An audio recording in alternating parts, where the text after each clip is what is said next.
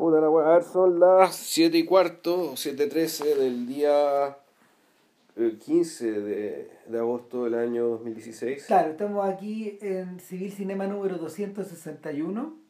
eh, Exacto. con la mitad de Bill. Sí, lo que queda de mí. Por ahora, Porque claro, esta es una mitad de podcast, va a durar la mitad de un podcast. es lo más probable. Mm. Y, y en realidad, bueno, la pregunta, la pregunta es si una película tan sin- sintética como Los Amigos de Eddie Coyle daba un podcast tan, o sea, daba un podcast más largo, por ejemplo. Yo creo que no.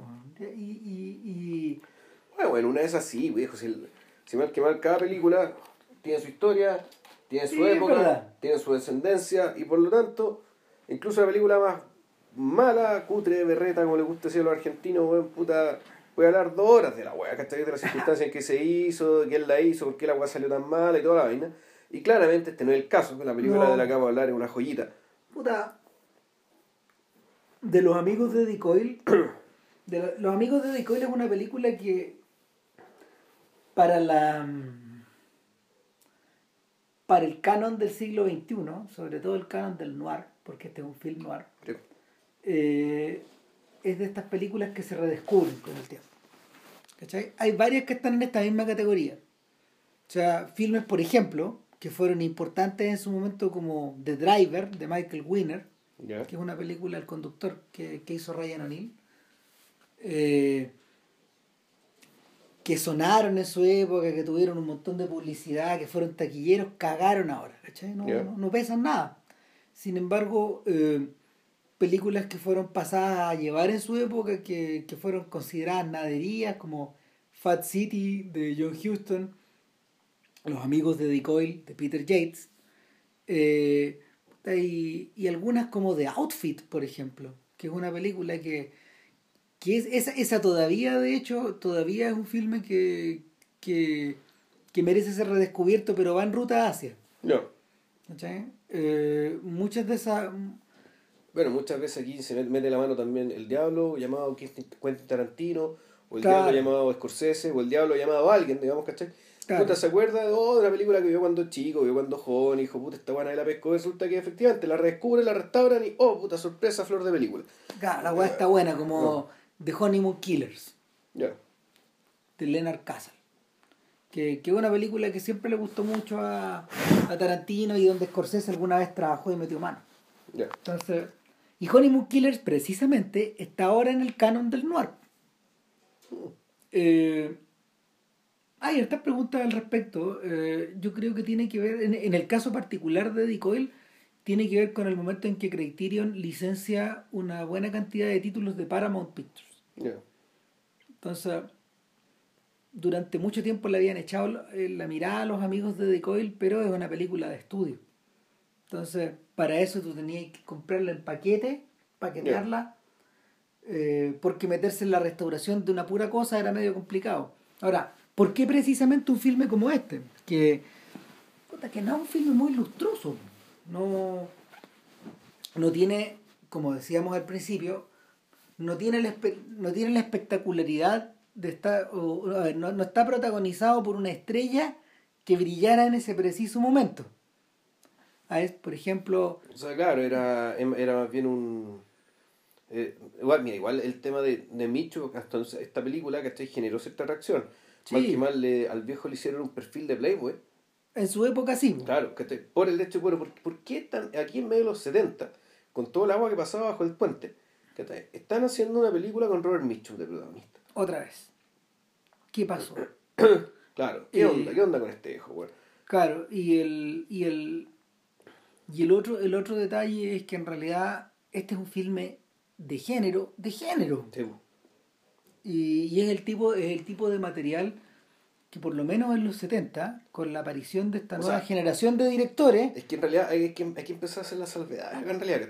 Claro, es una película de género que tiene la fotografía de, de género, las ropas de género, La música. la, música de género, la cara de los muñecos es de género, pero la historia es de género, pero si tú te, te miráis más de cerca, eh, la película es harto más que eso porque eh, yo creo que escapa más bien del género porque es una tiene este, ¿cómo se lo tiene? Tiene este como, no sé si vamos, vamos a hablar de un, de, un, de un hábito medio documental, pero sí un, una, ¿cómo se llama esto? Un, un ánimo de registrar la mayor cantidad de capas posible de esta de la red de relaciones digamos que, que, que arma digamos el mundo criminal que está siendo retratado acá donde efectivamente hay una historia de un Paco, hay una historia de un pato malo, hay una historia de otro pato más malo. Pero hay más gente, y más, gente y más gente, y más gente que aparece que aparece. Y donde, claro, tú puedes decir esto es. Esto ya. Realmente de Wire se parece esto. Al, la semana pasada, cuando no grabamos el podcast, nos quedamos conversando en algún momento acerca de que. Yo te, yo te decía que eh, los amigos de Decoil funcionan en ese sentido, siendo, siendo un noir, funciona como una un, antónimo de, eh, de una película como Point Blank. Claro. Que también es de género. Desde el mismo género, de hecho. Que también está. que también está protagonizado por un, por un sujeto que, eh, como Lee Marvin, que tal cual Robert Mitchum, eran personas que venían de la antigua era de los estudios, ultra fogueados en roles eh, secundarios, actores de carácter ambos, actores súper machos ambos, con, una, con unos con unas vidas personales medias, medias montadas, digamos. Eh, uno identificado con el anarquismo de derecha más o menos, que, vendría a ser Marvin, y, otro en realidad eh, identificado con la, la contracultura de los beats, de alguna forma. Esa es la... No hay que olvidarse de que Robert Mitchum fue el primer actor de Hollywood arrestado por posesión de marihuana. Y la fumó toda la vida, po. Sí, po. ¿Cachai? Entonces, eh... Pero al mismo tiempo, esa weá del beat era pura actitud también, porque él no era una persona sofisticada, ni que hubiera tenido, ni, ni, que viniera como el ámbito intelectuales, digamos, que con, con, los beats, es un tipo que... Es el tipo, el tipo con los que los beats se juntan. De los que supuestamente van a aprender. Claro. Y no, claro, eh, Michu era un weón que cuando estuvo en la cana, cuando cabro, cuando cabro, ¿cachai? Le tocó estar ahí, él, como él lo decía, eh, reparando piedras. Es decir, estos weones que están poco que encadenados, ¿cachai? Moliendo piedras con martillazos, po, Sí, cool hand look. Claro. Está, entonces, eh, ¿sabéis qué? Mira, yo, yo mirando hace muchos años, hace más de 20 años, un libro acerca de la, del, yo sin saber mucho del noir tampoco en esa época, soy uno también. Eh, tenemos, debemos convenir de que ni Vilchen ni yo somos, en, somos una autoridad en el tema, ni menos expertos, digamos, porque, porque de la cantidad de películas que circulaban en la época en que vimos muchas cosas, el noir no era muy popular. No realmente. O sea, cuando nosotros éramos chicos. Nuestras experiencias del noir son son el rehash que le llaman los gringos, el, momento en que los 70 empiezan a mirar hacia los 40 y los 30, es decir, Chinatown. Claro. claro. Eh, ese es el noir que uno vio de primera mano, o de segunda en el fondo. Pero el mundo de Jules Tassan, el mundo de Rififi, de de cómo se llama exacto todo eso todo eso es como todo, todo eso es como Ice, Ice in the Hall todo eso es de a poco claro ¿cachai? Entonces, leyendo, leyendo en la biblioteca de la U, de hecho, había un, había un libro español donde los tipos decían, la tesis del libro, que venía bonitamente ilustrado, etcétera, era que el noir no necesariamente estaba circunscrito a la época en que Raymond Chandler y Dashiell Hammett y James Kane escribieron sus novelas. Claro. Sino que el noir también, de alguna forma, se extendía eh, a través de las décadas, a través de las décadas hasta la actualidad. Y no necesariamente con películas policiales, ni tampoco con películas de ladrones o de robo necesariamente o de estafa o de engaños matrimoniales claro estos gallos estos gallos que metían adentro metían las películas de boxeadores ya ¿cachai? Metían la metían metían las películas de submundo como Fat City eh, metían películas de Paco exclusivamente de Paco como de como los jóvenes centuriones de Young Centurions. Eh, eh, expandían el universo del noir un poco de la, lo expandían un poco de la forma como lo hace Tom Anderson cuando él habla de las de, de, los ángeles claro en vez de pensar en una, una, estructura vertical del noir ellos la, la asimilaban a la California del noir. Entonces pensaban en una estructura horizontal, donde, donde en el fondo esto, esto Claro, uno puede decir que el noir a esta altura se convierte en una especie de, que es como el punk, es decir, ya es más tanto, tanto género sino actitud. Sí. Una, una cuestión que termina eh, presentándose, apareciendo, ¿cachai? En películas que supuestamente no tendrían nada que ver con ello, que son más bien vienen de, o vendrían de otros géneros, de otros lugares, que de otras procedencias. Claro, es como, es como una suerte de bicho, de hongo, que va pegado a las hueás, que va pegado en las suelas de estas películas. De tal, de tal suerte de que eh, Noir es Seven, pero Noir también es eh, LA Confidential, No, bueno, el Confidential, ese es el. es- claro, es, es, es un re, rehatch. Riri Hash, claro. Pero a su, man- a su manera, a su manera, Ocean's Eleven, la película de Soderbergh, también tiene elementos de noir, pero mezclados con lo que los gringos llaman el caper. Ya. ¿Cachai? Con estas películas como de asaltos y de, de trampas y de laberinto. Aparte, aparte, sí, pero antes que nada, son, son, son comedias. Sí, son comedias, y eso es lo Sí. que los diferencia, pero tienen elementos de noir. Eh, hay elementos de noir en el color del dinero, más que en Goodfellas, de Ya. noir. ¿Cachai? Y ahí tal vez ahí habría que hacer una diferencia. El noir no es el gangster film. Claro, y tampoco necesariamente. Sí, Y no es el sí. cop film. No, no son las películas necesariamente de Paco. No todas. Y tampoco necesariamente detective. No, por cierto que no. po. Además que tampoco necesariamente tiene que ver con este, con el New Jack Cinema, que, que son estas películas como de de, de gangster hip po. Ya. Ni tampoco tiene que ver con el mundo de Scarface. Entonces, eh, ¿qué es el noir en esencia? Está- como decía ahí hace un momento, el noir es una actitud. Pero es una actitud que se genera en una estructura de tiempo determinado, en un, en un espacio físico determinado, Sí. que, que se replica de distintas formas en distintas geografías y eh, con un evento determinado, que es la Segunda Guerra Mundial. O sea, hasta antes de la Segunda Guerra Mundial, los géneros delictuales o los géneros que tienen que ver con, lo, con, con la justicia son esencialmente dos. Tres, miento, son tres.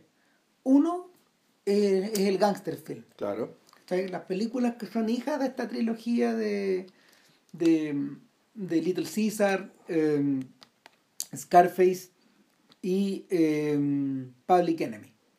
Ese mundo. Ahora, ese mundo, en la medida de que se pone cada vez, cada vez más hirviente, más hirviente eh, los estudios lo, lo reacomodan en el mundo de las películas de Paco. Claro. Donde Que la respuesta fue, eso, eso fue impuesto, yo creo, desde el gobierno. Desde si arriba, claro que sí, Desde el, gobierno, desde, desde el gobierno, desde Hoover exi- exigió. Ya el caso más burdo es de pues, ¿cachai? Son una película sobre los hombres que andan con metralletas. Claro. Y, y, y, y, y, y de FBI Story y todas estas películas que no son nada malas, de hecho. Eh, Pero claro, sí, es como que desde el Ministerio del Interior se le ocurría, ¿sabes qué? Están haciendo demasiadas películas de, de delincuentes que es una película sobre los pacos. Y, y no hicieran fuerzas especiales, digamos, ¿cachai? Sino que hicieran una película de, de pacos en serio. claro. Y el No. tercer tipo de película es un- está un poco a, a mitad de camino entre ambas, que es la película de prisionero. Ya. Que de esas no hay tantos ejemplos, pero en realidad la prole es muy larga. Ya. O sea, eh, Up the River, por ejemplo, de John Ford, es una película fresquita, fresquita de esa era. Y I'm- I Am a Fugitive, fugitive for a eh, from a Shane Gang también. También es una película, o 20.000 años en Sing Sing, etc. Y, y es lo que te ocurre en la cana, en el fondo. Claro. Tu vida dentro y fuera, Mm. tu vida durante. Y sin embargo, todo esto cambia eh, una vez que estas películas son, eh, que eran bastante lucrativas, que estaban diseñadas para la audiencia masculina y parte de cierta audiencia femenina que enganchaba, obviamente con los protagonistas, eh, que estaba era un, un género que estaba dominado por sujetos que no tenían caras bonitas precisamente. Eh, Pero muy carismático. Claro, eh, desde Spencer Tracy a Edward J. Robinson, a James Cagney, a Cagney, Humphrey Bogart, claro. eh, y algunos tipos que se meten por los palos, pues hasta Clark Gable hizo en algún momento una que otra de estas. Sterling Hayden. Sí, bueno, es que, pero esa gente Claro. es más del noir. Esa gente, claro. Esa es la generación que vino después. Entonces, ¿qué es lo que ocurre con la Segunda Guerra Mundial cuando este género, cuando los géneros bélicos, cuando, el cuando las películas románticas, cuando los filmes en Technicolor y, y cuando los filmes de vaqueros desplazan a las películas de a las películas de pistola, en el fondo. Eh, esto, esto muta hacia, otra, hacia otros lados. Y recién terminada la guerra aparece un nuevo tipo de película, aparece un nuevo tipo de película y un nuevo tipo de director de, filmes de pistola, con un nuevo enfoque. Y, y, en realidad eh, no ocurre en una parte ni de una pura forma, pero sí hace reflejo de eh, cierta literatura que se publicaba precisamente al final de la Segunda Guerra Mundial. Y en una literatura donde, donde los personajes eh, poseían, poseían cierta neutralidad moral, eh, perdón, perdón, cierta, cierta ambigüedad moral, eh, donde el rol de la mujer o el rol del, o el rol del psychic, el, el rol del compadre, o el rol del, del demiurgo, del sujeto que manejaba los hilos de estas situaciones, están todos, están todos nebulizados. Y, y, no se puede separar una cosa de otra. Y en ese sentido la película madre de eso es El Halcón Maltés. Escrita a partir de, del libro de Dashiell Hammett. Claro. claro, donde en el fondo, de pe a pa, tú desconfías de todos estos siete sospechosos, ¿cachai? No sé, ocho, no sé, los que sean. Y el género resultó muy popular tan popular que algunos de esos elementos quedaron importados al guion de Casablanca, por ejemplo. Donde estos personajes también tenían esa ambigüedad. Muchos de ellos. Eh, y, la Warner Brothers entendió muy bien que, había que seguir precisamente por ese camino. Entonces, cuando, cuando Howard Hawks propone hacer ah, una adaptación directa ya de Raymond Chandler, el sueño de Humphrey Claro, eh, lo que eh, en, una clave en una clave extremadamente en una, en una clave yo diría que extremadamente abstracta puta, todos los platos estaban servidos. O sea es tan abstracta que esa weá no es noir y sin embargo sin embargo esto sirvió como para que otros gallos pararan las orejas. Y en el fondo eh, gente como gente como Billy Wilder entendió que su puerta a ser considerado de simple guionista, un artista serio, no estaba precisamente en la comedia, sino que estaba... En Sunset Boulevard. claro, ¿no? Y en Double Indemnity, y en The Long Weekend, mm. y deslizarse lentamente por esa por este por esta grieta del pavimento que se le abría. Sí, no, aparte que la, la cuestión explotó en la posguerra porque dentro de todo había había mucho, había mucho hombre de vuelta. Fue muy extraño, entonces había, claro, una sensación de desencanto tanto del público, de parte de los mismos soldados que volvieron, de encontrarse con que fueron, hicieron un tremendo esfuerzo, ganaron la guerra, aunque sin embargo el, el, hubo una profunda decepción. al momento de volver. Y eso incluso se expresó en películas que no eran necesariamente el género noir, pero uno podría decir que, son, que es como la hermana, es la, es la hermana, digamos, de la película que está la, los, mejor, los mejores años de nuestras vidas. Que si bien es una película de otro género, yo creo que es tributaria la misma sensación. O sea, es que tú estás dando en el clavo, porque en el fondo los dos géneros poderosos de los 50 son en blanco y negro el noir y en Technicolor el melodrama. Y Aun cuando mejor de nuestras vidas es negro. Eh, sí, sí, sí, claro que sí. Pero, pero por ejemplo, el mundo de Douglas Sirk, todo eso, que tiene que de alguna forma tiene eh, no se parecen nada al noir, pero hay cierto parentesco espiritual. Claro, porque son melodramas, son melodramas que tienen un trasfondo, una, una, una crítica de costumbre súper dura respecto de la gente común. Claro, respecto, respecto, de cómo, respecto de cómo se vive, respecto de la, de, la hipocresía, respecto de los valores que no son valores, respecto de, bueno, puta, después de haber pasado por la experiencia límite, digamos, que, que significó haber ido para allá, haber visto cómo, cómo vivió la gente que sufrió la guerra en serio, no, y la desconfianza que tú sentís respecto de los hueones que no se fueron, Claro. O sea, eh, y eso está presente en el cartero, por ejemplo.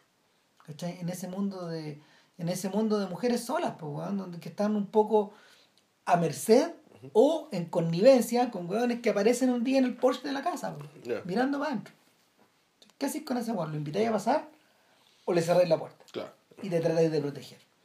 Finalmente, finalmente la, la, finalmente el, el, noir, el, noir fue muy, el noir fue muy plástico a la hora de crear ciertos arquetipos eh, que tú podías ir repitiendo, que podías ir desarrollando. Eh, y en ese sentido, por ejemplo, obviamente la esposa traidora, ¿cachai? Eh, la mujer doble y todas sus variantes. O el extraño, el sujeto que llega y que te propone algo, que en el fondo, en el fondo es un trasunto del demonio. Mm.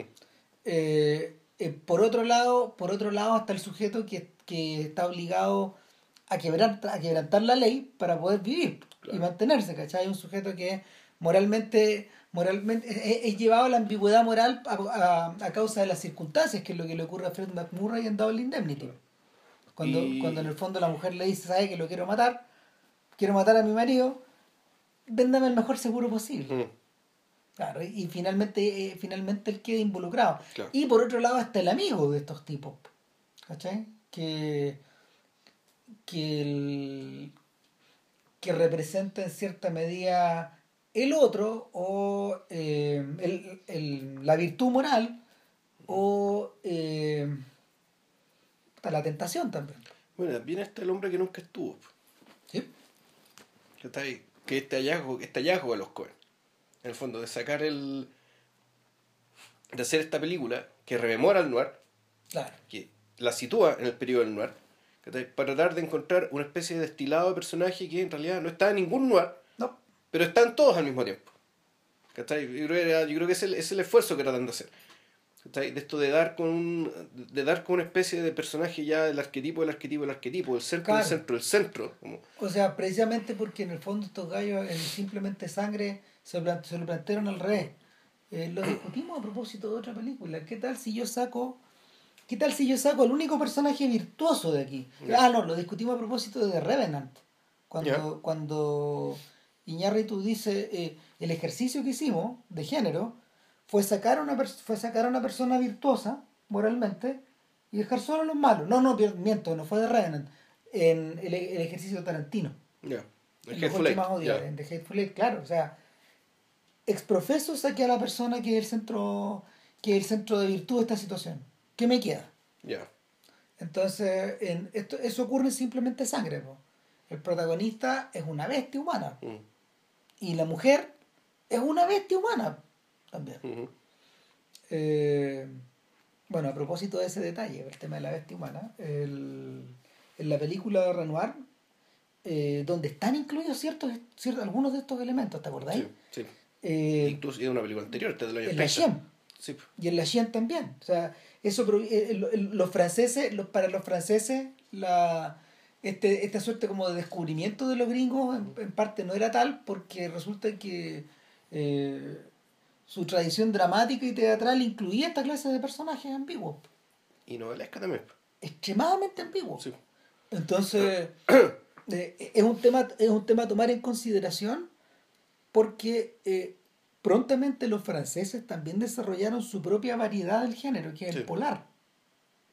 Y, claro, pues, en, el, polar que, está cruzado por un montón de estos elementos y que, que finalmente, no sé, pues, es quebrado por Godard en Sin Aliento, eh, o, es integrado con el mundo de los gringos en Sin Aliento, eh, claro, pues, en, el, el, polar fue extremadamente fecundo a la hora de generar más arquetipos todavía. Sí.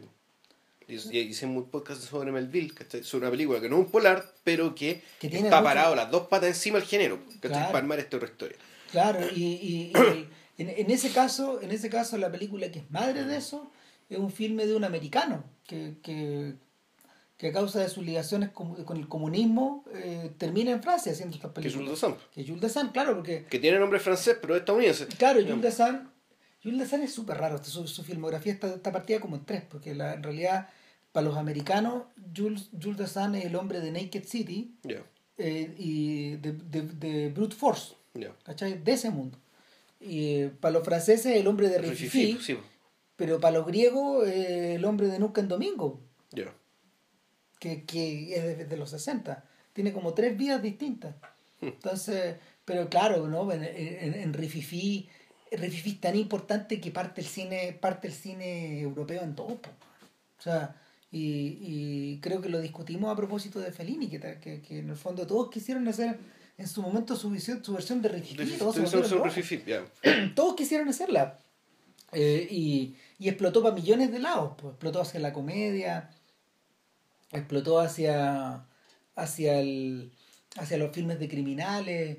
Eh, O sea, claro, de alimentó la- Rififi, de Rififi viene, nace tanto Ocean's Eleven como Bob Le Flambeur, ¿cachai? Claro. Son estas películas que tienen que ver, que, claro, tienen que ir con el AMPA, pero hay un tema del género thriller en el sentido que son películas de precisión, donde, donde la trama depende mucho de gestos, de actos que requieren una, pre- una precisión quirúrgica, cierta, Claro. cierta- cierto virtuosismo técnico, ¿cachai? De parte de estos delincuentes que puta, te, te explota el, te hace explotar el suspenso hasta niveles inéditos. O sea, como, aquel como- como en el Samurai, ponte, donde yo finalmente Melville lo entiende súper bien. O sea, esa, esa precisión extrema que tú tienes remata o en la caricatura o remata eh, o remata en la angustia existencial maestra. Claro.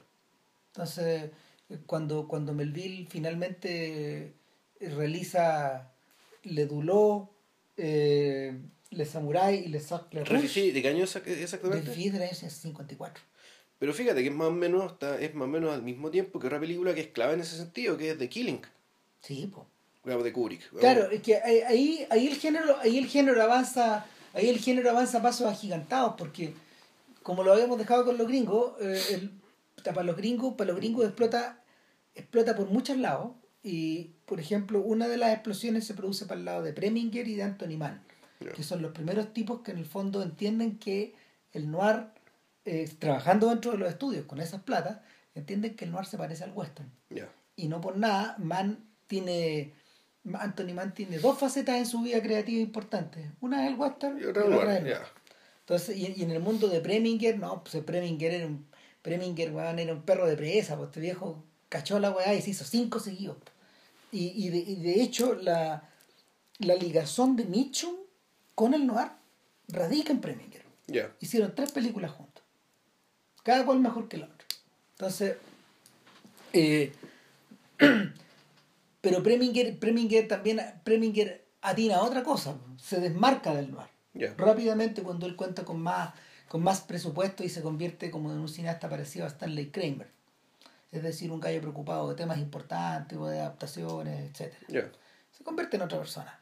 Sin embargo, hay otros alumnos de estos gallos, como Robert Aldrich o como Don Siegel, que nunca abandonaron el. Y se transformaron, yo creo que, como en los grandes maestros del género. O sea, O sea, Don Siegel, otra de las patas del noir ¿cachai? que llega hasta los 70 a través de Harry el Sucio. eh, eh, Eh, claro, hay varias sí. patas. pues, Hay, hay una que es Harry el Sucio y la otra, la otra importante es Charlie Barrick. La- el hombre que estafó a la mafia. No, Don Siegel también hizo esta película. Ah, no, es Martin Reed, este, la, Y- la que hizo esta película, la, la de los estibadores. Ujú, sí. Entonces, eh, tú estás hablando Age of the City, esa, ¿no? No me acuerdo si se llama así. Sí, parece que esa Esa es la de Casabets. Sí. Sí, sí, sí, sí. Y C- Casablanca como actor. claro, entonces, ta- para ese momento, el abanico, del abanico de, de subgéneros, el abanico de el abanico de arquetipos y el abanico de actores que tenía ya no tiene fin. po.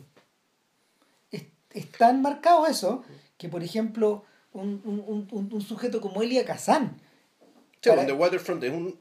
Para el cual el Sí. noir- para el cual para quien en teoría cuando tú ves el arco de su obra el noir no tiene interés volvió varias veces al género. La- el primer noir de, de Kazan no siéndolo es Boomerang Ya. y, y, y también está también bueno también obviamente está Nido de Rata y, y también está esta otra película ay, ¿cómo se llama? se me dan los nombres pero pero hay, hay- hay por lo menos un par de películas más que son Que, que son noir en su carrera, no precisamente transitando ni de lejos por, ni de lejos por esos caminos. Entonces, eh, en, el, en, el mundo de, en el mundo de estos gallos, por lo menos hacerte uno no era muy. no, no estaba fuera de la ecuación. Eh, un weón como Sam Fuller, por ejemplo, tenía, tenía de joven tuvo, de joven tuvo, tuvo el western, pero después se metió de cabeza en, en- en el género bélico y en el noir. Y, y el mismo Nicolas Rey comenzó su carrera con un film noir, que es- de Live by Night. Entonces, eh, Houston hizo jungla de asfalto. Claro, y volvió Mm, varias sí. veces, pero bajo distintas bajo distintas configuraciones. O sea, una película como una, película de espías como el, hombre de la carta del Kremlin, por ejemplo, de Kremlin Letter, es un noir. Es un noir que está disfrazado. Entonces, es un filme de la Guerra Fría y todo, pero no es un filme de milicos, ni de pacos, ni de, ni de espías, finalmente. Entonces, eh, para cuando, para cuando, cuando, cuando, cuando llegáis a las puertas de los 60, eh, el noir se pega un frenazo. ¿Cachai? Porque la yo creo que tiene que ver, yo creo que tiene que ver precisamente con lo que con, con lo que le ocurre al western también. Y es que en el fondo eran géneros esencialmente de estudio, esencialmente baratos, y eh, fueron las primeras presas del auge de la televisión. Ya. Entonces. que se eh, empezaron a hacer series, ¿cachai? de montones. Por millones. Entonces, cuando tú, cuando tú pones el elemento de la tele eh, estos mismos actores eh, irradian hacia allá. De hecho, eh, uno de los primeros trabajos serios, serios de John Cassavetes fue la serie de televisión Noir Johnny Staccato, donde él es un pianista.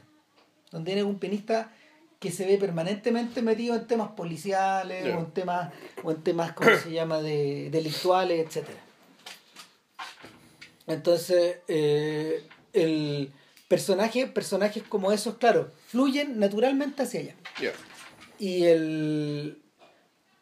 Entonces, estas producciones, estas producciones que eran tan baratas, no tenían, no tenían, ¿cómo se llama? No tenían la puerta directa abierta hacia el cine. Y es por eso que los noirs empiezan a flaquear en los 60 y comienzan lentamente a acabarse. O sea, y, o a convertirse en otras cosas. De hecho, eh, alguna vez vimos, tuviste Petulia, ¿cierto? No, no recuerdo. Petulia es una película rara de Richard Lester que tiene elementos de barrio, no siéndolo en absoluto. Y, y, es un filme extraño como Point Blank lo es. Entonces, inmersos en ese mundo, eh, un, un, actor como Mitchum no tiene mucho en el mundo de los 60, en este mundo cambiante, donde, donde el noir donde el noir gira hacia otras partes, donde, donde no sé, un film clásico, un, un, un, uno de los últimos noir clásicos había sido El Audaz de Robert Rosen. Eh, un gallo como Michu no tiene mucho no tiene mucho pito que tocar y es por eso que como, como te comentaba el otro día eh, uno, uno puede observar que la la reaparición de Mitchum se produce como por partida triple a principios de los 70. Con eh, cuando, cuando, cuando lo cuando lo enrolan a él como em, como protagonista de una nueva versión del sueño eterno. De, una, nueva versión de, del policía, de, perdón, del, del, del, del detective Marlowe que, que duró como para dos películas finalmente, que es El Sueño Eterno, que es más o menos nomás. Sí, yo se la vi y la, la otra no la he visto. Y Farewell My Lovely, que está buena. Ya. Y eh, el, el, el, el, otro, el tercer elemento en este póker de Ace es, es, ¿cómo se llama? De Yakuza, de Sidney Pollack, que es un filme, es un filme romántico, pero de espíritu noir. Ya donde, donde Mitchum tiene que ir a meterse eh, por un básicamente por una nostalgia romántica termina termina eh, termina mezclado en el mundo de la yakuza japonesa en Japón. Y, eh, y, el cuarto es los amigos de Decoy.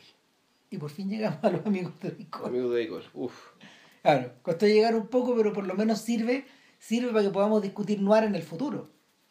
El ahora ¿Qué tiene de común los amigos de Dicoel con todo lo que hemos hablado? Los amigos de Dicoel tienen de común, primero que nada, su trabajo en torno a un submundo. Claro. Eh, lo segundo es que eh, es un filme cuyos arquetipos humanos, cuyos tipos humanos están bien definidos y corresponden naturalmente a los arquetipos del noir. Salvo por un, salvo por un puro salvo por un puro personaje, que es el personaje femenino. Y. Eh, ¿Personaje femenino? que, que, que, que, lo que pasa es que prácticamente no existe, está reducido a una pura escena, po, el personaje femenino, el de la, el de la mujer trampa, por decirlo de alguna forma. El, entonces no, no hay... El otro personaje femenino es el de la esposa de Coyle, que no pertenece al noir, po, No, en absoluto. No, pues está ese personaje femenino, está el personaje de. ¿Y el otro personaje femenino cuál es? No hay ninguno más, hay dos, solo hay dos, entonces, entonces no hay mucha, no hay mucha, no hay mucho lugar hacia donde dirigirse ahí. Claro, ahora bien, eh, lo que, lo que sí pasa, lo que sí pasa con Eddie Coyle es que eh, y ahí donde, y ahí donde diferimos del noir, es que hay cierto, hay cierto impulso como de cansancio en la película. Hay cierta, no sé si estáis de acuerdo, hay cierta, hay cierta sensación como de falta de gasolina en, lo- en, en, en, en algunos de los personajes principales. Por lo menos en dos. Entonces ahora podemos pasar como a, a explicar de qué se trata la película. No, a ver, el. La película empieza con un robo. Empieza primero con la planificación de un robo. Claro. En una escena muy breve. Es una escena muy breve, eh, muy. eh, prácticamente, prácticamente muda. Sí. Donde. Donde, claro, la gente que sabe que fue en la película sabía que el protagonista era Robert Mitchum. Pero y sin embargo, empiezan a aparecer personajes Y Mitchum no sale. y Mitchum no Y entonces no apare- sale. aparece el tipo, el tipo que es dueño de un banco, aparecen los tipos que lo están siguiendo, y ya siguen apareciendo personajes y Mitchum no sale. Después aparece Mitchum, pero y entonces bueno, aparece Mitchum como un sujeto que se sabe que estuvo en la cárcel, que está a punto de volver a caer a la cárcel por un delito, por un delito X, digamos, que, que le van a tirar la condena. Y, y pero pasa mucho rato hasta, hasta demostrarte qué relación tiene Mitchum con los tipos que están cometiendo, que cometieron el, que están cometiendo, planificando el robo y que después efectivamente lo cometen. Claro. Entonces, tú empiezas, aquí, este es un, literalmente un rompecabezas, ¿cachai? un rompecabezas mosaico, ¿cachai? Muy simple. muy, muy simple, pero muy extenso, y que se extiende, y que se extiende, y que aparecen más Exacto. personajes. Aparece el policía, que interpretado por Richard Jordan, que vendría a ser como el especie de oficial bajo palabra, digamos que de, de Robert Mitchum, y que Robert Mitchum, eh, el personaje de Mitchum, Eddie Coyle, básicamente, eh, dado que está a punto de caer en, eh, en prisión, él está tratando de no caer en prisión, porque tiene, está casado, está casado, tiene familia, unos cabros chicos, eh, y para no caer en prisión, él básicamente eh, vende secretos. ¿no? Vende, vende, le, le da, le da- le- es un snitch, un, un soplón. Cayó, cayó, ¿cómo se llama? En el último, cayó en el último recurso de estos sujetos, Claro, que en el fondo es convertirse en, convertirse en un informante. claro. Entonces, están los tipos que hacen este asalto. Hay otro tipo más que es un, un vendedor de armas, Es un cabro joven. Otra generación. otra generación. De estos buenos que andan con gamulans, eh, pantalones para elefante. Claro. O sea, es de otro tipo de persona. Claro. Entonces, Entonces, a él lo seguimos también. nos este quedamos un rato ahí, claro. y, y conocemos a sus clientes, conocemos a sus proveedores. Entonces, puta, Cerealma, eh, claramente un, un submundo un submundo bien completo, donde también la- las conversaciones eh, son todas conversaciones de negocio, donde básicamente no hay fraternidad real posible. La única, la única Y es por eso que, perdón, es por eso que el título de la película tiene que entenderse en, un sentido extremadamente irónico. Claro, y, y donde en realidad el único cariño que uno ve de verdad es el de Robert Mitchum por su esposa. ¿Sí? Cierto apego, claro, po, cierto apego a cierta a, a- cierto mundo que él, él, él le, él le ha dado comodidad todos estos años. Lo que pasa es que, mira, eh, al revés de lo que ocurre con el noir, a, ver, mira, una de las cosas fascinantes del noir en relación a la película clásica de detective, al, al gumshoe film, como le dicen los gringos. ¿cachai? Al, al, a la película en el fondo del fijón. Es que en la película del fijón tú tratas de saber quién hizo o quién cometió algo. Eh, en las películas de Paco y en las películas de, la, de las películas de, de gangsters, eh, la lógica es un poco distinta. En la película de gangsters, eh, en el fondo, lo, lo esencial acá es, es ir viendo cómo se va gestionando el castigo. Claro, o sea, como un, gángster comete delitos, comete delitos, probablemente suelen ir creciendo y se, y, los delitos. y- y se deja y se deja llevar por el desenfreno Claro. a veces más a veces menos A veces pasa que viene la, que te muestran más la decadencia. Claro. Es decir, como el tipo está siendo acorralado progresivamente, digamos que está en un nivel último de desesperación, que al, al más bajo nivel de patetismo, digamos que y ese, y ese es su castigo, antes de morir o antes de que le pase algo peor. Exacto. Entonces, eh, sin embargo, en una ah bueno y en las películas en las películas en las películas de Paco en general lo que uno lo que uno lo que uno tiende a observar es el castigo pero desde otra perspectiva Claro. y bueno en las películas de Paco sobre todo en, en- en las de Hollywood de esos años está el tema del exceso también del, del exceso de fuerza Ya. Eh, y eh, sin, sin embargo, sin embargo, en esta película en particular, tú lo que tienes es que toda esta, toda esta, mm, todas estas que ya están medias aprendidas no Claro. sirven acá. No sirven, y de hecho, la... tú no. Tú en rigor no ves una diferencia real entre el Paco y todos estos patos malos. No. Él, él es otro. Otro más de él la es cadena. otro. Claro, es, es- otra fuente de poder ¿cachai? que tiene otros intereses, pero tiene los mismos códigos de conducta, los mismos valores y antivalores. Los mismos fines, la misma mirada, el mismo lenguaje. Los mismos sujetos que los, pi- los que, lo que le pisotean la cabeza también. También, tiene un, también tiene un jefe que bueno, es un hueón peor que él. Y un gusano, se Claro. sale en una pura escena. El weón le dice, "Puta, lo siento mucho cabrito, weón, pero voy a tener que... No me interesa si pillaste estos weones, me interesa esto otro, me interesan Mm. los robos de New Hampshire. Claro. que son, que son los de esta pandilla de sujetos disfrazados que tienen este modus operandi van a- de, de raptarse al, a la gente del banco. Que, claro, el dueño del banco lo rapta mientras están haciendo el, mientras están haciendo el robo. Y ojo, ah, todo esto es locación. Sí, po. Por lo tanto, todas estas puertas de metal gigantescas, qué sé yo, o las construyeron, o son, o son bancos de verdad, weón. Algunas de estas cosas están construidas, ponte tú. Pero porque la casa que es famosa, la casa de Decoy, la del principio, existe todavía. po. La casa, no la casa de Cole, sino la casa donde raptaron a la primera familia. claro, ¿no? no, no, no la casa donde rapta el banco. Ah. Existe todavía, sí, pero es una oficina eh, de bienes raíces, ponte tú. Es otra. Claro, bueno, y esta es otra cosa que tampoco dijimos. Esto es Boston. Sí. Eh, De hecho, esta película también y- es importante y eso es porque- particular porque no es tierra del noir. No es, del- no, no es la manera en que nosotros lo tenemos codificado. Mm. Esto no es Los Ángeles, esto no es Nueva York, esto no es Florida. ¿Cachai? Que No. sería la tercera tierra del noir. Ya. Y entonces, y esto no es París, tampoco. Entonces, el, Claro, pero puta, es un, dentro de todo también es un Boston. Es un Boston que se parece, ¿cachai? Ponte tú al Boston de, de Departed, ponte tú.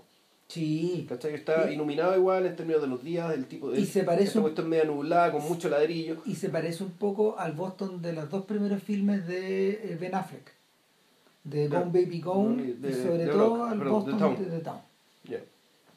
Y entonces, que, que obviamente este los vio, o sea, Sí, de todas maneras.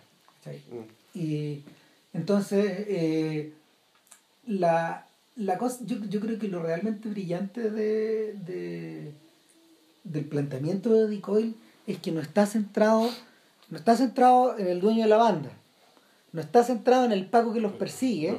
sino que está centrado en el middleman, en el intermediario, en el sujeto que te consigue las armas, en el sujeto que te consigue Sí. el camión. Claro, El y tipo- lo, lo más fácil todavía es que puede haber sido él, que puede haber sido también el personaje de Peter Boyle, que es Sí. un personaje igual, que igual de Que es su interesante. espejo.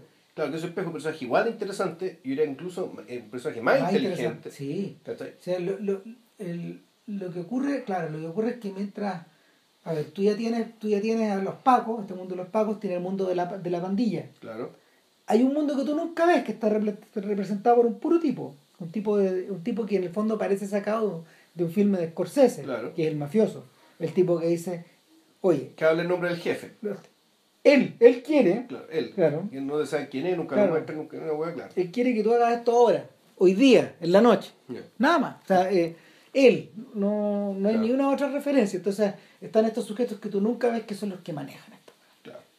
Los tipos a los que les pedís permiso para robar, o para o para raptar, o para disparar, etcétera Ya. Y, y finalmente y finalmente están todos estos, están todos los tipos del- de, la media cancha. Pues está este cabro joven, que es el, el traficante de El armas. vendedor de armas, claro. Claro que en el fondo yo lo veo como un, un joven Eddie Coyle.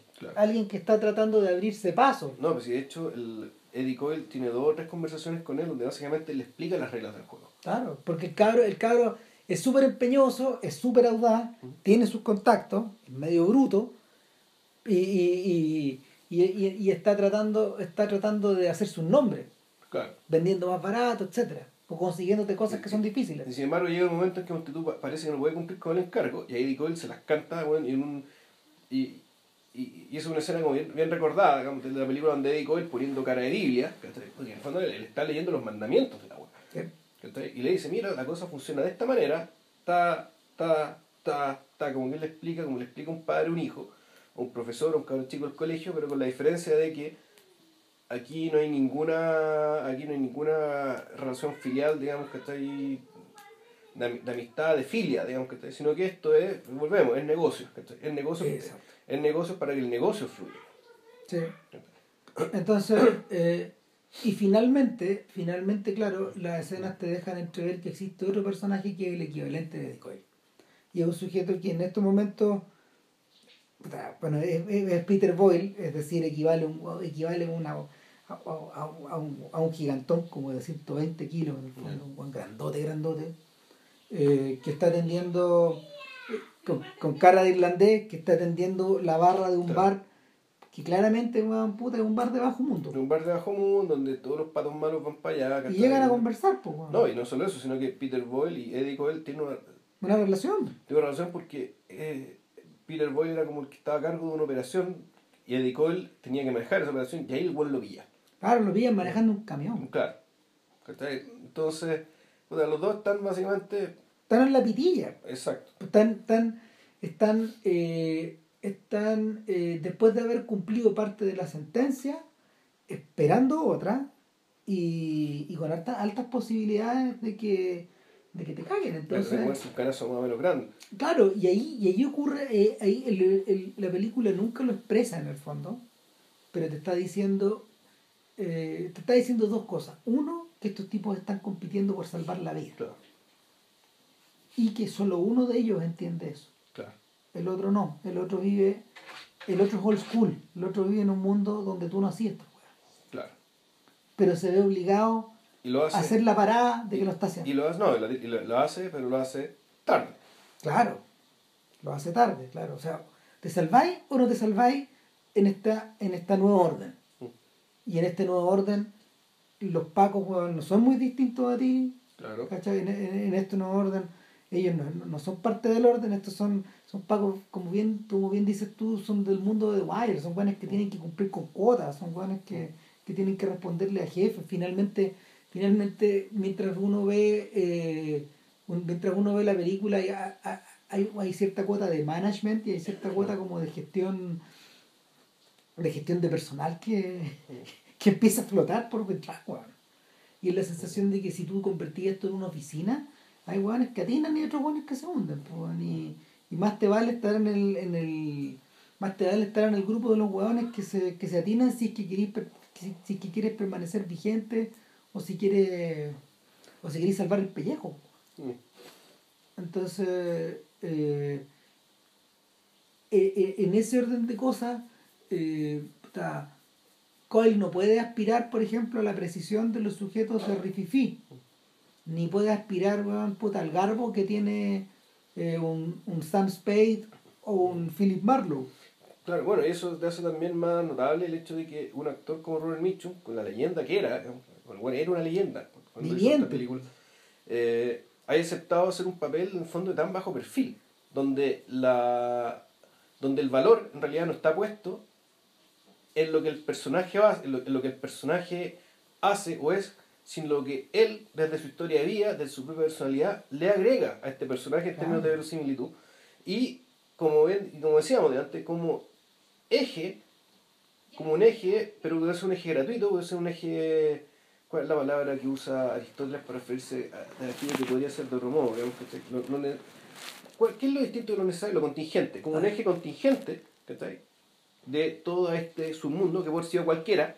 Pero bueno, decidieron que fuera este personaje, y decían, para que este personaje fuera creíble, traigamos a un bacán como Mitchum, como que tiene una historia de vida más o menos comparable o semejante, que viene de un mundo más o menos parecido a ese. O sea, imagínate, a ver, Aunque claro, no, no es de Boston, eh, Robert Mitchum se manda alguna del Midwest, digamos, de alguna Sí. parte del sur. Que creo que viene, creo que es del sur, Mitchum. sí, sí, sí. O sea, mira, piénsalo en términos scorsesianos. Eh, no hay un personaje, si hay un personaje similar a Eddie Coyle en Casino, eh, es el personaje de Don Rickles, el humorista, el personaje que... me acuerdo no, Don Rickles es el viejo pelado, po, weón, que es Ya. una leyenda del humorismo americano, que, que es el sidekick de De Niro. Ya. ¿Cachai? E- Eso es lo más parecido que te encontré. Pero ¿quién narra Casino? Lo narran, puta, lo narran las estrellas. Claro. ¿Cachai? En ese sentido es. eh, De e- Niro, Pesci y Sharon Stone también. Sharon Stone. Claro. En ese sentido, Casino es conscientemente regresiva. Sí. Y. po- Porque, precisamente, eh, eh, Scorsese es un neoclásico. Cortemos el hueveo, claro. El, el cine de Scorsese. No, claro, aparte es una película que tenía aspiraciones importantes, ¿cachai? Sí, Coyle es una película chica.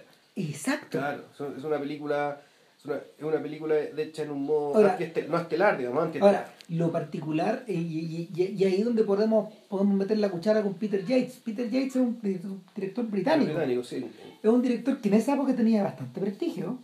Es que le ha hecho películas importantes en Inglaterra ya. Y no, y, y, y él, él, él tenía, él tenía, eh, él tenía en su currículum previo a Coyle eh, dos hitazos.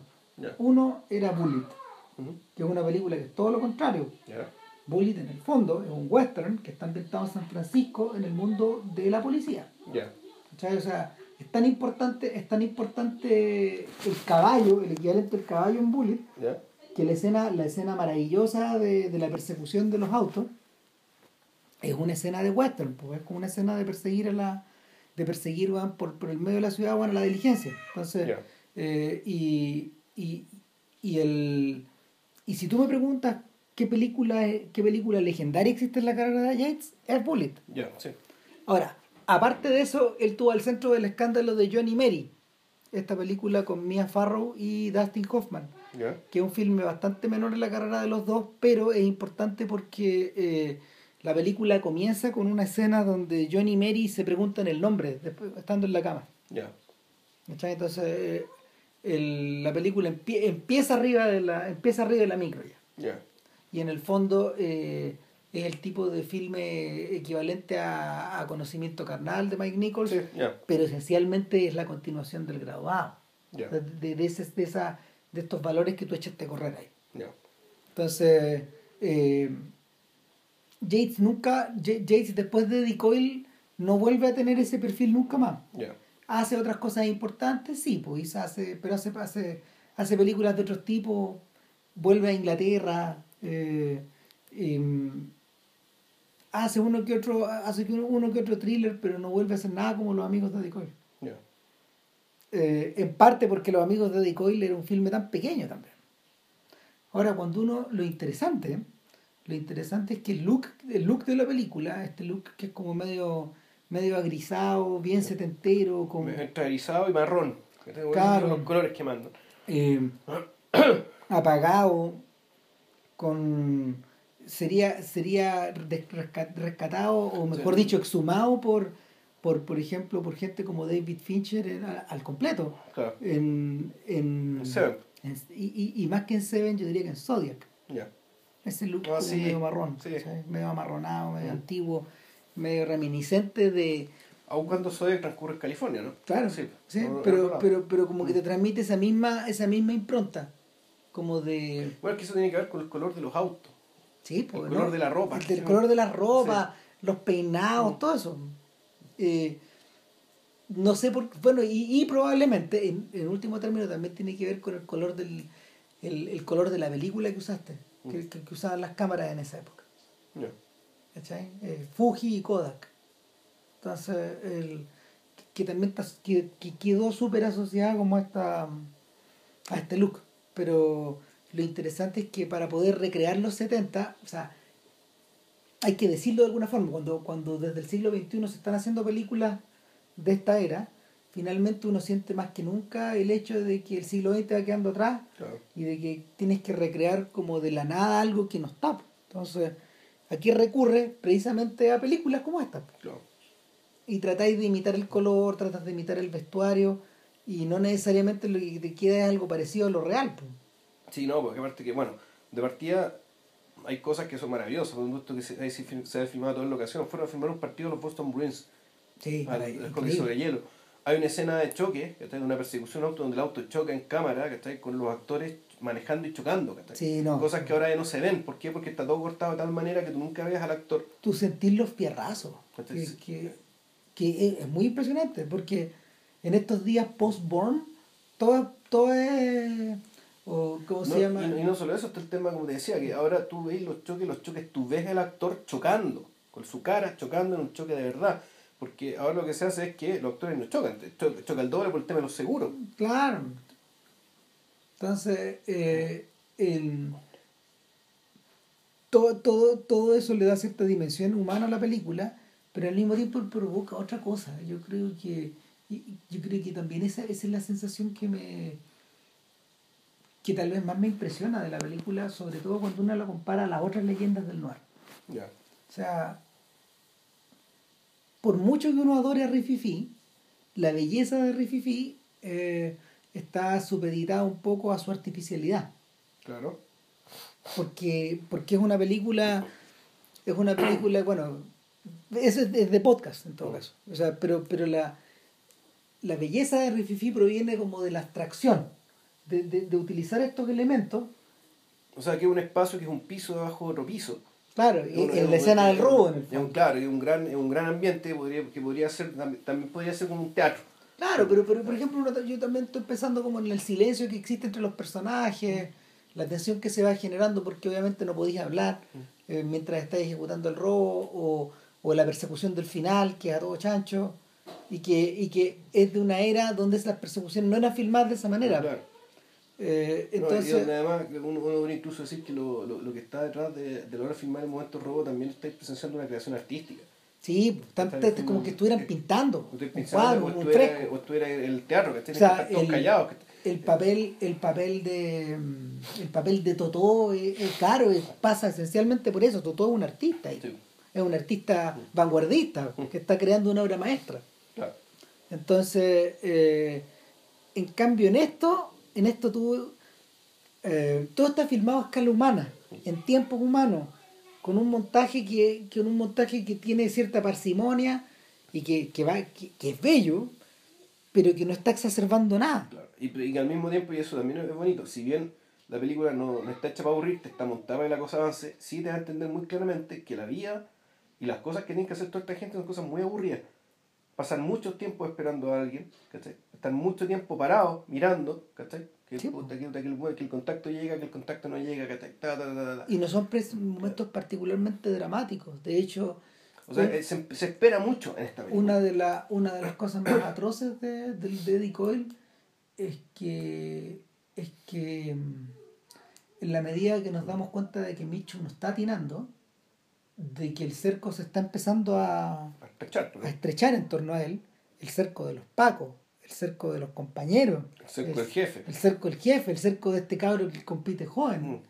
Eh, te das cuenta de que Mitchum es una suerte de, de sitting duck, de pato sentado, de, de, de, de cordero degollado, de cordero presto a, a ser degollado en el matadero. Entonces, eh, y, y en general las películas nos enseñan o nos han estimulado en la cabeza la idea de que el jovencito se tiene que salvar Claro. como sea. Y esto no va pasando, no va pasando, Claro. y el tiempo sigue y continúa y continúa, y te das cuenta de que lo que tenéis delante es un personaje que, que está de tiempo, que está... No es que esté particularmente condenado, lo que pasa es que eh, en la estructura, en, en la estructura de esta empresa, en la estructura de esta empresa, un hueón como él ya no tiene espacio. Y lo, y, y, y el y en, al- y en algún recoveco de su de, de, de su no sé pues, de su de su imaginación él se lo está figurando ya entonces en toda la secuencia final que no les vamos a explicar Claro. de qué se trata porque aquí esta es una película donde si uno necesita donde si uno necesita como ir sintiendo esta, Claro. esta, esta tensión y esta presión eh, lo que tú vas teniendo entre manos no es, no es el aumento de el suspenso, sino que es una sensación como de creciente desesperación. O sea, claro, es desesperación es fatalidad. Entonces, esto esta sensación que dices tú que, de, de, que la benzina se está apagando, que se está acabando la benzina, perdón, de que, se, de que se le está agotando el fuelle a la película, en realidad tiene que ver con, con, con que hay un personaje que se está, se está viendo la noche. Él entre que lo sabe y no lo sabe, y sin embargo tú ves que no, no por ninguna parte viene el, viene el truco de sombrero de mago, digamos, ¿cachai? Que lo pueda sacar. ¿De dónde viene? ¿De dónde estamos? ¿De dónde va a venir? ¿De dónde va a venir? Eh, el, ahora, no es algo que no haya sido practicado ni antes ni después. O sea, al revés, es algo que ha sido practicado antes y después, no es algo único. Pero eso, perdón, claro, no es, no es algo único. Uno lo ha visto, uno lo ha visto en determinadas configuraciones. Yo estaba pensando, por ejemplo, mientras hablamos antes en otro de los grandes clásicos del noir, que es Kiss Me Deadly, que es la primera película de Robert Aldrich y escrita por Mickey Spillane, es un Mike Hammer. Pero es muy distinto al de la serie que conocimos cuando chicos nosotros. Kitch. Nada que ver, o sea, eh, el, el, el, Hammer de Spillane es un Hammer, es un Hammer de la era atómica, eh, donde en el fondo la histeria, la histeria que se vive se traslada a nivel, a nivel personal. Y, y el y lo que ocurre ahí, claro, es que también se viene la noche, pero este weón, este reacciona eh, alcanzando unos niveles de movilidad desquiciados. O sea, la, velocidad se apodera de la película y la desborda. Eh, yo también estaba pensando en Michael Clayton, que es una película también sobre un personaje acorralado. es un personaje que, que eventualmente va, tratando de encontrar su salida de alguna forma. Claro. Eh, pero pero en estos, dos en estos dos ejemplos, claro, el, si hay una suerte de iluminación. En el, en el, ejemplo, en el ejemplo de Aldrich y en el ejemplo de en el ejemplo de cómo se llama de esta película de los de los hermanos Gilroy eh, hay una salida y la salida es cinematográfica de hecho. Esencialmente cinematográfica. Entonces eh, Coil no parece estar, Coil, no, no es una película que parezca estar dominada precisamente por esa salida cinematográfica. A ver, bueno, en rigor, la, fondo lo que estamos llegando a todo esto es que el Eddie Coyle creo que una de las películas que te muestra como pocas en el noir, ¿cachai? El hecho de que básicamente el noir consiste en que el protagonista está metido en una trampa. ¿Cachai? El tema es que a veces va a salir a veces no. y a veces no. Exactamente. Y eh, el punto es que incluso saliendo, va a salir en condiciones peores de las que entró, en general. Sí, o sea... El, el, el, lo, lo, que está detrás del noir, digamos, que está ahí, es, un, es un deterioro inevitable, digamos, que está ahí, donde en realidad no importa tanto, o sea, importa perfecto la trama si es que zafaste o no zafaste, pero el punto es que igual terminaste peor de como empezaste.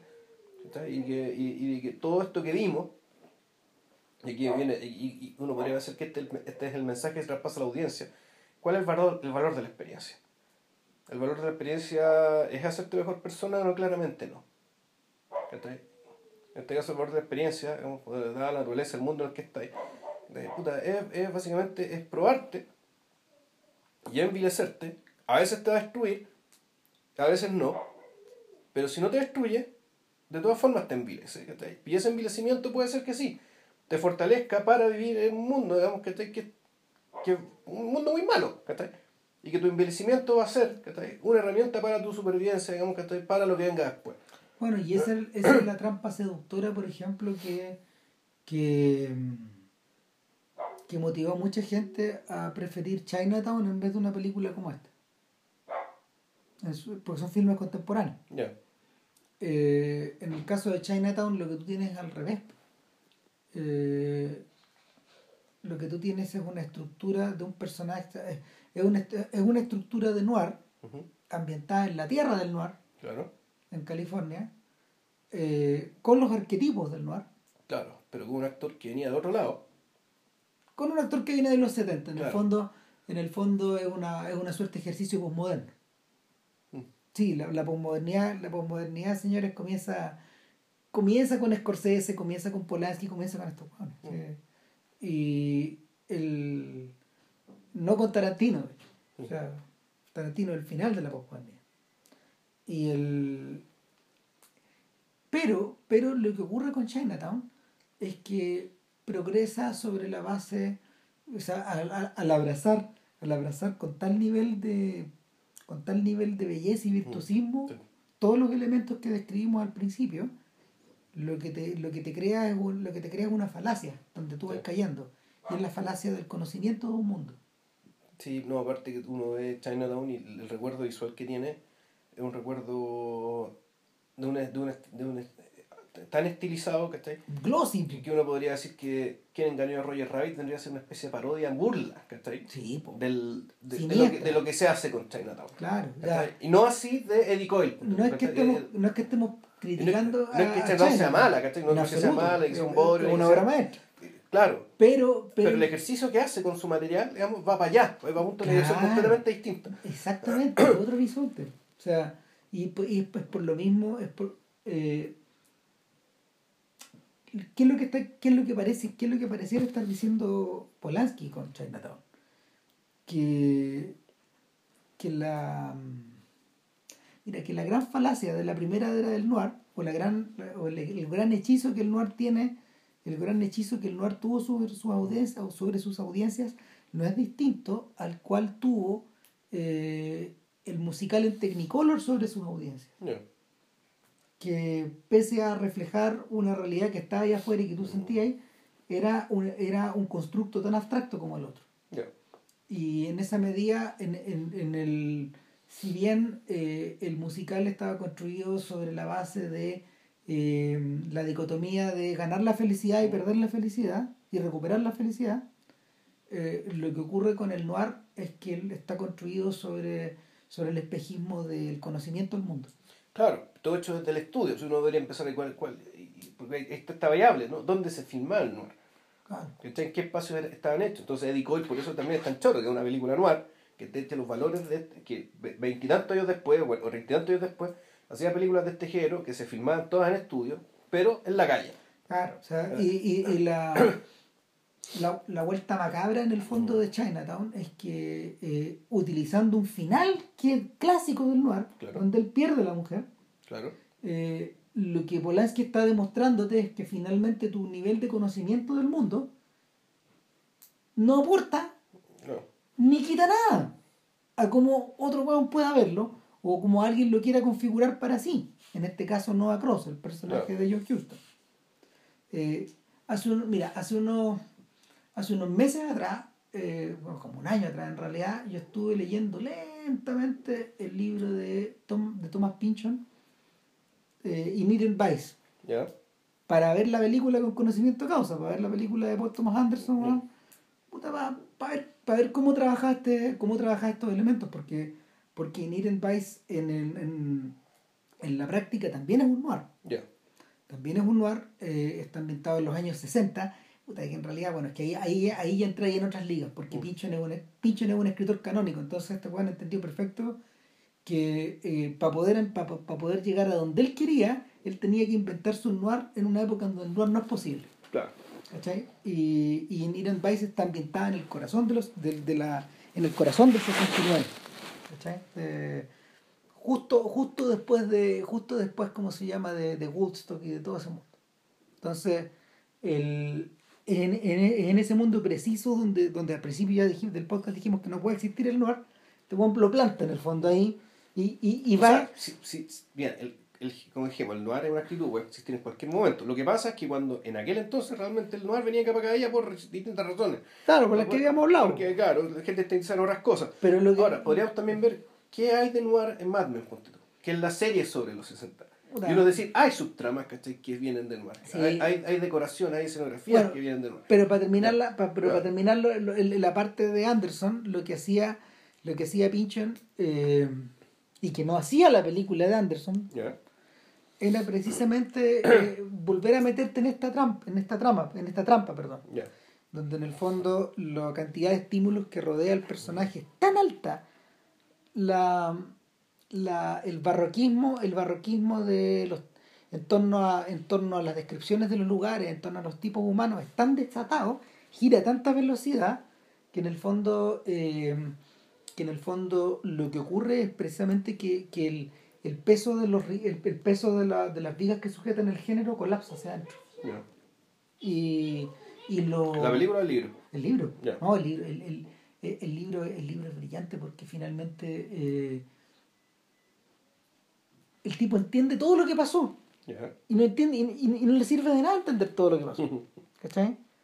Y, y lo otro que ocurre fin- y lo otro que ocurre hacia el final es que claro la, la- la escena final del libro no está en la película es impresionante es, es que estos guanes empiezan a tomar una cuesta hacia arriba ¿cachai? van, van rumbo a Malibú y, y lo que ocurre es que no no a Malibú perdón van, van rumbo fuera de la ciudad en, en una dirección donde en general las películas no van ¿cachai? Ya. hacia los cerritos eh, no a las colinas de Hollywood. Y al ir saliendo por la ciudad eh, empieza a subir la neblina. Y al ir subiendo la neblina va a ir perdiendo la, la claridad de lo, que tú te- de lo que tú viviste o de Ya. lo que tú estás mirando. Y, y- cuando ya va llegando al tope de la colina, eh, la bruma es total. Y se acaba el libro. O sea, no, termina, ahí suspendido en la nada, flotando en la nada. Y que es un efecto muy difícil de lograr en las películas, digamos, pero, pero la el final de Decoil apunta un poco a esta sensación, po. cuando ya cuando el, cuando los principales cuando los principales eh, obstáculos que la trama tenía para avanzar se despejan. po. Y, y qué es lo que hay ahí es una, también es una sensación de vacío. En el fondo, la, la sensación que te queda es que eh, hay una tarea hecha, pero que no es una tarea, no es la tarea de Decoy. No, Porque hay algo que termina, ¿cachai? Termina, termina una tarea, termina un deber, termina, se cierra una carpeta. Aunque no literalmente, o sea, no te muestra una carpeta cerrándose, ¿cachai? Pero es como si se hubiera cerrado una carpeta, ¿cachai? Y se quedara archivado, ¿cachai? Algo dentro de, lo, dentro de las estantes de una burocracia. De dos burocracias en rigor. Eh, y sin embargo, claro, para Decoy a esta altura, hasta, hasta, esta altura esto ya no significa nada. no. El, es, todo lo, es, todo, es todo lo contrario de lo que sucede precisamente con dos de las películas que dieron vuelta al género en los 50, que es eh, La jungla de asfalto y The Killing. No. porque en la, en la jungla de asfalto, eh, tanto, tanto en el filme de Houston como en el de Kubrick, lo que tú ves, por ejemplo, en las escenas decisivas es como, como el crimen fracasa o como, o como algunos de estos sujetos salvan o zafan y otros Y no. otros no. Y, y otros no. Y, pero a todos, pero a los que nos zafan les, les tiene reservado les tiene reservado una puesta de escena gloriosa de su caída. No. ¿Qué es lo que, qué es lo que, qué es la, qué es, cómo se llama la, qué es la estructura que Michael Mann repite y, y, y, y, y- y cita en, Hit. en Hit? Sí. Que es, es, es exactamente el tipo de película de la que estamos hablando. Ahora, Ahora, Hit ya es otra cosa. Hit también es un noir, un noir, por decirlo así, un noir épico, que también Sí. es una contradicción en sus términos. es un super noir. Claro, exacto. Claro, el estilo de los super western. un super western es un super noir. Es un super noir, claro. Y, y que, que, que de alguna forma tiene su eco, eh, tiene su eco, su, su espejo en colateral. Que es Sí. un, que un, que un noir Que pequeño. un noir pequeño. O sea, que, que, que, que es un, que es un- más que un- es un noir bonsai. Es decir, un noir que tiene elementos para ser muy grande. ¿Cachai? Gigantesco. O sea, partiendo Su por- mirada es gigantesca. Partiendo por el reparto, partiendo por la mirada, partiendo por la forma de, de, La banda de- sonora, todo lo que tú Claro, de procesar la ciudad, de recorrer la ciudad en la que está. ¿Cachai? En el fondo esto como, como si fuera mirar un ojo pescado. Para, para todo. Pero sin embargo, al mismo tiempo te mantiene esa vocación por lo pequeño, por lo chico, por la anécdota. Entonces, en cambio, no, en cambio, Eddie Coyle, al revés, digamos, esto es callejero, de lo callejero, de lo callejero, de lo Sí. callejero. Del, del micromundo, en el fondo. Tal cual. Sí. Nada, pues. eh, bueno, este podcast salió más corto que lo habitual, pero porque te sabrán disculpar el lamentable estado en que encuentro. En que encuentro. Pero espero que para la próxima semana eh, estén en mejores condiciones, porque bueno, también las películas tenemos, tenemos un desafío más grande también. Sí, claro, vamos a hablar de el, del dueto, digamos, es compuesto por eh, Dios, el Diablo la Tierra del Sol, por un lado, y Antonio das Mortes, ambas películas de Glauber Rocha. Eh, y eso va a ser. Así que bueno, las películas creo que están, es- es- están bajables, las dos. Y, y bueno, y están disponibles en, en YouTube, pero Antonio Das Mortes, Sin solo subtítulos, esas, sin subtítulos. Sí. La otra tiene. Así que bueno, que estén muy bien. Gracias por escucharnos. Nunca damos las gracias nosotros. ¿ah? Nosotros somos gente muy- Sí, bueno, pero, Estamos muy pagados de nosotros mismos. sí, bueno, nadie lo obliga a meterse en este forro. Bueno. bueno, que estén muy bien y nos vemos para la hora. Ya, chao. Cuídense, chao.